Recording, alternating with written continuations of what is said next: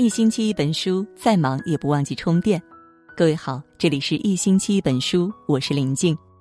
今晚呢，要和大家共同分享的文章：远嫁的姑娘最怕过年。下面我们就一起来分享。转眼又是一年春节，然而几家欢喜几家愁。有人已经和父母同坐一桌把酒言欢，有人却只能和家人天各一方，尽享孤寂。尤其是对于远嫁的姑娘们而言，春节更像是她们心里的一场劫。远嫁，嫁给孤独。认识一位表姐，从江苏嫁到了四川，出发点当然是好的，为了爱情。可是爱情是最虚无缥缈的东西，根本弥补不了远嫁的伤痛，因为娘家和婆家之间相隔三千公里。要坐八小时动车，中间还得换乘好几次，再加上孩子幼小，近两年情况又特殊，出于安全考虑，他已经五年没有回过家了。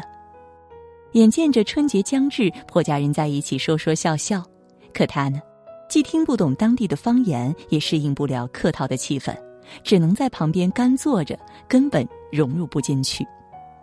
在这个家里，他没有找到归属感，时常觉得自己是个外人。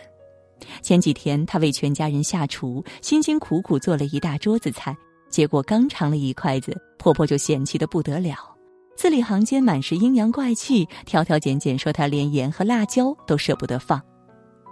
表姐虽然委屈，但为了迎合婆家的口味，还是重新炒了一桌菜。得，这下大伙儿倒是吃高兴了，她却吃出了肠胃炎，肚子拉得翻江倒海。而口口声声号称爱她的丈夫根本不能理解她的难受，只是不耐烦地说：“不能吃辣就别吃，下次倒碗热水涮涮就得了。”表姐一听，心都凉了半截，却根本没有地方可以倾诉，只能躲进卫生间里偷偷的哭。等到姑姑姑父打视频过去时，还得佯装自己活得很开心，可天知道他在心里盼了千次万次，只是想回家和父母好好的团个圆。很多年轻的姑娘不理解，在他们看来，为了爱情可以放弃一切。可是扪心自问，你真的能放下吗？远离了土生土长的家乡，抛弃了深爱自己的父母，告别了亲密无间的朋友，为了一个男人背井离乡来到一个全然陌生的地方。是，你可以相信他会永远爱你，可就算他再怎么爱你，也不可能永远站在你身边。到那时，委屈了没人能诉说，伤心了没人能拥抱，不忿了没人能撒娇。你孤独的站在那里，背后空无一人。更悲哀的是，你可能根本看不到这场旅途的终点在哪里。远嫁亏欠父母，远嫁亏欠的不光是自己，更是父母。不妨这么算算吧：倘若父母今年六十岁，余下寿命二十年。每年你能回家看他们一次，每次陪他们三天，那么你们实际上能相处的时间也只有寥寥六十天。更何况有时候远嫁他乡之后，连一年见一次面都是奢望。维系在你和父母之间的，只剩下一根脆弱的电话线。你飞得越远，线越容易断。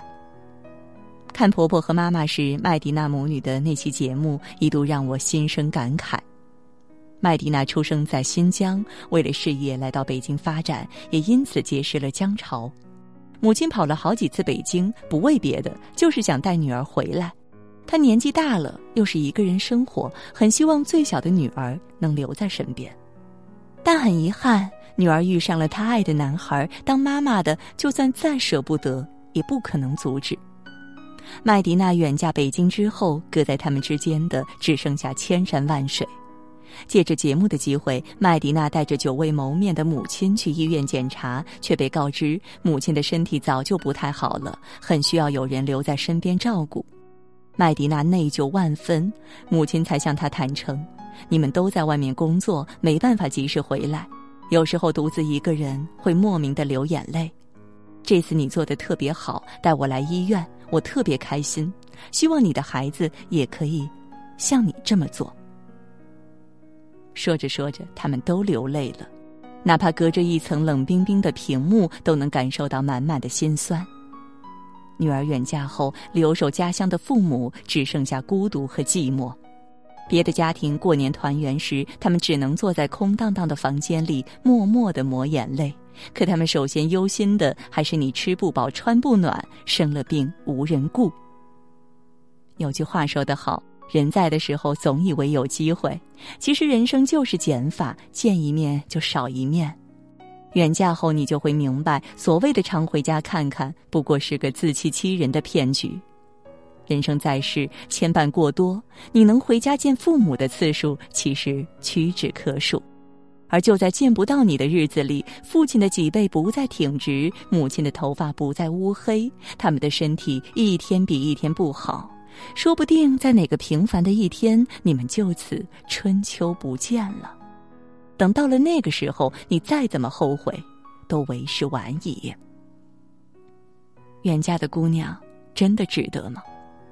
知乎上有个阅读量两百万的热门话题：那些远嫁的姑娘们后来都怎么样了？下面的回答无比触目惊心。有人说，远嫁后和丈夫吵架，一冲动拍了桌子，丈夫劈头盖脸就是一句：“这是我家，不喜欢就滚。”有人说，在外面得知妈妈生了病，去医院做了一下午手术，自己也哭了一下午，最后却只能隔着屏幕问她疼不疼。还有人说，外婆病重，自己忙着赶回去，却在路上收到了不幸的消息，连最后一面都没见上。那时候才觉得回家的路原来这么远。远嫁十有九伤，出嫁前你是父母捧在掌心的宝贝女儿，出嫁后你就成了别人的妻子和孩子的母亲，你不再属于自己，你不再属于任何一个家。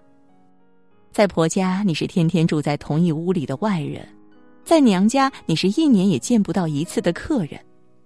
所以，要远嫁的姑娘，请务必想清楚，自己能不能承担这么重的代价。毕竟，你出于爱情的一时冲动做下的决定，很有可能要用你和父母的后半生承担后果。当然，如果你真的选择了为爱情奋不顾身，也请一定要为远嫁的自己留一张回程票。永远保持经济的独立，不依赖，不攀附，不仰仗。告诉你的丈夫，就算没有他，你也可以活得很好。永远想着自家的父母，婚前约定好回家的频率，有空时多打打电话。虽然没办法时时刻刻陪在他们身边，你也可以用自己的方式帮助他们安稳的度过晚年。最后，永远不要为了爱情抛下自尊，因为只有你尊重你自己，旁人才会尊重你。好了，今晚呢和大家分享的文章到这就结束了，感谢各位的守候。喜欢我们文章的朋友，也不要忘记了在文末给我们点个再看，让我们相约明天。也祝各位每晚好梦，晚安。